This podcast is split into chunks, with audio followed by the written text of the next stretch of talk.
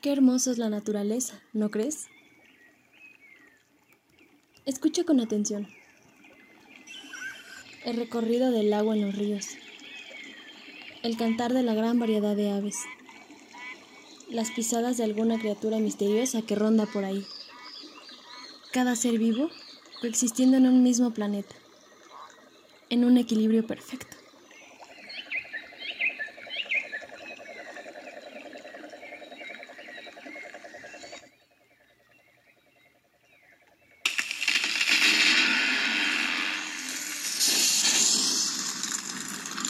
Oh, espera, ¿pero qué está pasando? Ah, otra vez los humanos, con sus máquinas de destrucción. Son expertos en eso destruyendo, destruyendo todo lo que está a su paso. Talan árboles, provocan incendios forestales, se creen dueños del mundo extrayendo especies exóticas. No, bueno, todo mal. Pero lo que no se dan cuenta es que con este tipo de desastres provocan la proliferación de las enfermedades zoonóticas. Pero, ¿qué es eso de enfermedades zoonóticas? Por cierto, también se les puede llamar zoonosis. Pues bien, se trata de enfermedades infecciosas que son transmitidas de animales a personas. Exacto, como el coronavirus, la rabia, el dengue y uff, hay una infinidad. Las zoonosis son tan escurridizas que pueden ser transmitidas de diversas maneras. Puede ser por... Puede ser por... Ah, espera. Puede ser por Listo, perdón. Puede ser por picadura de insectos, al acariciar o manipular animales enfermos, incluso si comemos carne mal cocida o tomamos leche no pasteurizada o agua contaminada.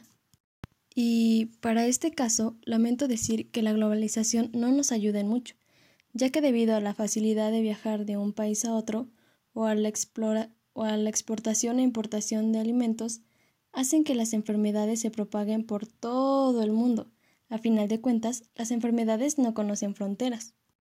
Y para rematar, no solo afecta a la salud humana, sino que también afecta a la sanidad y el bienestar animal, causando miles de muertes y afectando la economía de los pequeños productores, e incluso la economía de un país entero.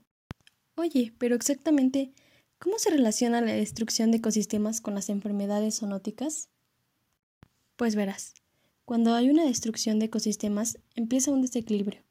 Varias especies se extinguen y otras más abundan de manera normal.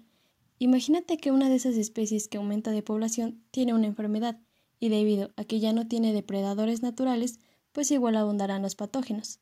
Las redes tróficas ya no son las mismas. Ahora, la extracción de especies y el tráfico ilegal de las mismas provoca que haya un mayor contacto entre fauna silvestre y poblaciones humanas y al hacerlo sin las condiciones adecuadas, pues esto se vuelve muy peligroso, ya te imaginarás.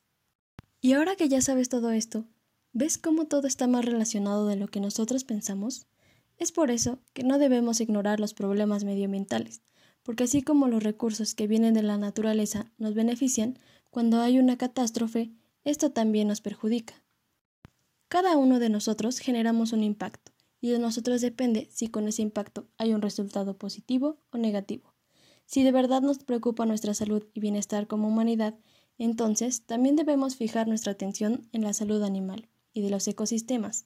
Pongamos más atención a lo que nos rodea y trabajemos en conjunto por una salud.